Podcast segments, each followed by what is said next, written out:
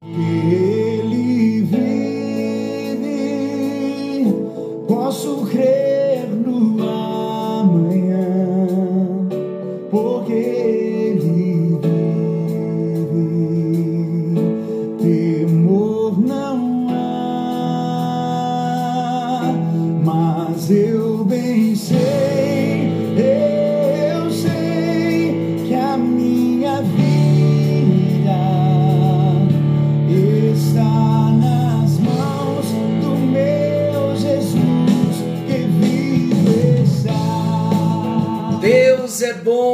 tempo todo e o tempo todo Deus é bom. Graça e paz. Estamos juntos em mais um encontro com Deus. Eu sou o pastor Paulo Rogério e aqui estamos para compartilharmos da palavra. Como tem sido bom esse tempo, como tem sido maravilhoso. Estamos falando da doutrina da ressurreição é um presente dentro do grande pacote da bênção do presente chamado salvação. Quando nós recebemos a salvação em Jesus, nós então descobrimos tantas bênçãos, tantas coisas lindas, como nós estudamos em cada doutrina: regeneração, justificação, santificação, imputação. E agora então, estamos falando da ressurreição, uma doutrina gloriosa. E o objetivo, estamos entrando agora nessa doutrina da ressurreição. O objetivo é falar da nossa ressurreição a ressurreição que vai acontecer conosco, nós cristãos, nascidos de novo. A morte não é o fim para o salvo em Cristo. Aquele que cujo corpo desce à sepultura, e quantas pessoas queridas nossas nós já sepultamos, parentes, irmãos da igreja, ovelhas que já foram sepultadas. Mas o sepultamento não é o fim. Aquela despedida naquele dia não é o fim. A palavra de Deus promete uma ressurreição. E é interessante que quando Jesus diz em João 11, naquele momento em que Lázaro ele iria trazer a vida de volta a Lázaro. Ele disse: Eu sou a ressurreição e a vida. Aquele que crê em mim, ainda que esteja morto, viverá.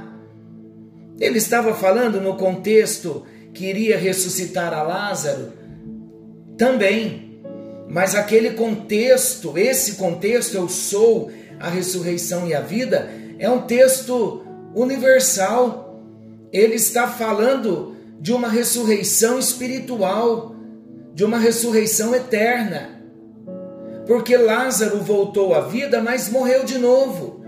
Por que esse texto ele é tão sabiamente aplicado em ofícios fúnebres, em cultos fúnebres de um salvo em Jesus? Porque é a mais pura verdade. Jesus é a ressurreição e a vida aquele que crê, ainda que morra fisicamente, vai ressuscitar. Nunca morrerá, mas terá a vida eterna. Então, queridos, hoje então nós vamos ver o que é ressuscitar em Jesus. A ressurreição do corpo. E eu quero começar afirmando que no credo apostólico está escrito: creio na ressurreição do corpo. Essa doutrina é uma doutrina cristã e ela é essencial para que nós possamos compreender adequadamente o que Jesus Cristo estava querendo falar a respeito da nossa salvação. 1 de João, no capítulo 3, versículo 2.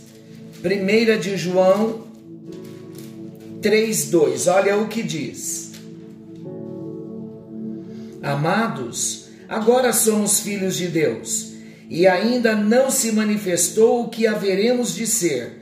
Sabemos que quando ele se manifestar, seremos semelhantes a ele porque haveremos de vê-lo como ele é.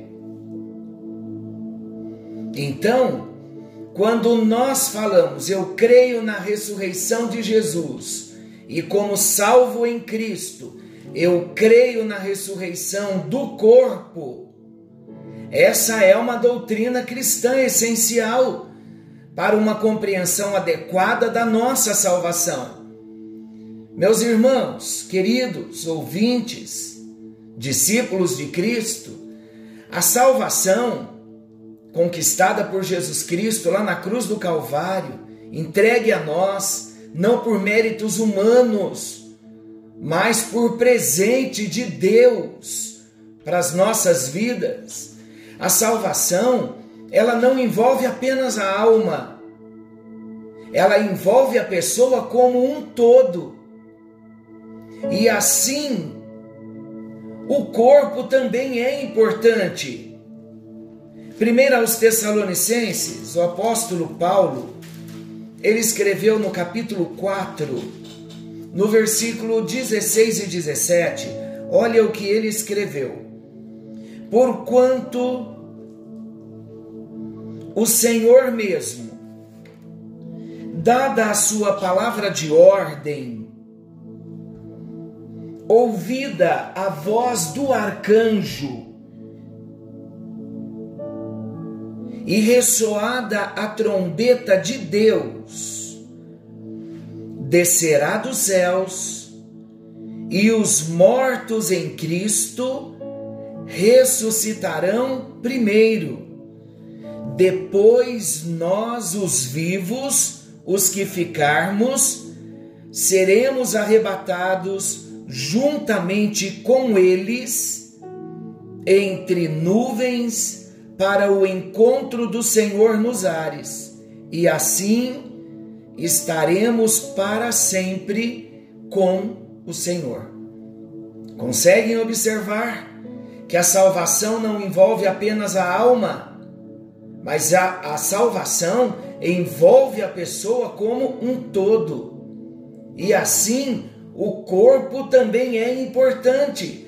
Nós vamos ler novamente esse texto de 1 aos Tessalonicenses e nós vamos parando em alguns momentos aqui, em algumas partes, para todos nós entendermos. Olha o que o apóstolo Paulo está dizendo. O texto de 1 aos Tessalonicenses 4, a partir do versículo 13, o apóstolo Paulo ele está tratando a situação dos mortos em Cristo e a vinda do Senhor. Por quê? Porque em Tessalônica, como em todas as outras igrejas, mas a carta aqui foi escrita para os irmãos de Tessalônica. Os irmãos tessalonicenses estavam morrendo. Irmãos da igreja estavam sendo sepultados. Bateu uma desesperança no coração dos irmãos. E então o apóstolo Paulo traz um ensinamento. Olha o que ele diz a partir do versículo 13. O ensinamento para a igreja a respeito dos irmãos que dentro da igreja estavam morrendo. Paulo disse assim: Não queremos, porém, irmãos, que sejais ignorantes com respeito aos que dormem, com respeito aos que estão baixando a sepultura para não vos entristecerdes como os demais, que não têm esperança. Então ele diz: vocês não precisam se entristecer e nem ficar sem esperança, porque só não tem esperança de uma vida eterna quem não tem Jesus, quem não é salvo. Olha o que ele diz no versículo 14: Pois se cremos que Jesus morreu e ressuscitou, assim também Deus, mediante Jesus, trará em sua companhia os que dormem. Então, o apóstolo Paulo está dizendo: se nós cremos que Jesus morreu e ressuscitou, assim também Deus, mediante Jesus, trará na companhia dele aqueles que já morreram. Como Jesus trará na sua companhia os que dormem?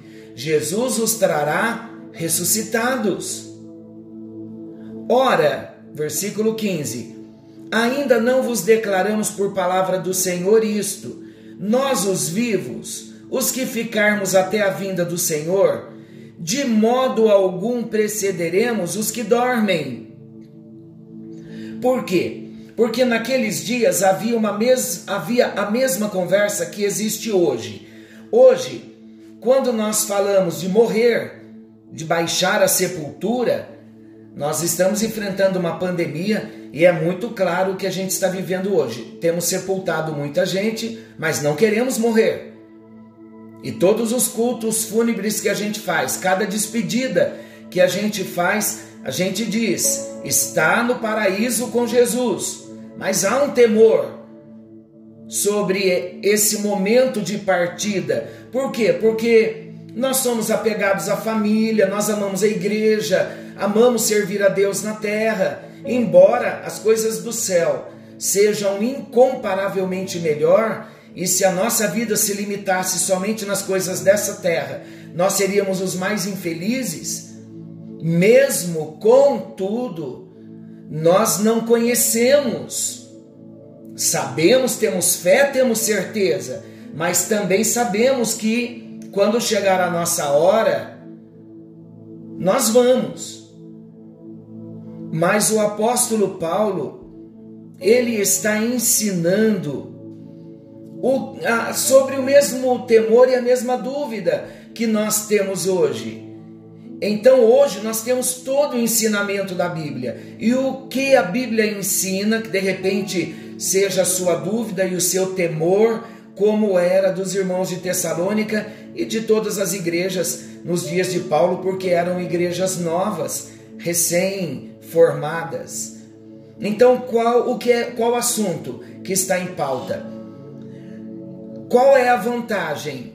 Morrer e ressuscitar no último dia ou estar vivo e ser arrebatado? Exatamente sobre essa questão o apóstolo Paulo está explicando. Olha o que ele diz: Ora, Ainda vos declaramos por palavra do Senhor isto: nós, os vivos, os que ficarmos até a vinda do Senhor. De modo algum precederemos os que dormem. Quando nós fizemos a leitura de 1 aos Coríntios capítulo 15, ali nós ouvimos sobre a ressurreição do corpo, e no próximo encontro nós vamos falar também algumas coisas a mais esclarecendo também primeiro aos Coríntios 15 ou até o final dessa matéria a gente esclarece.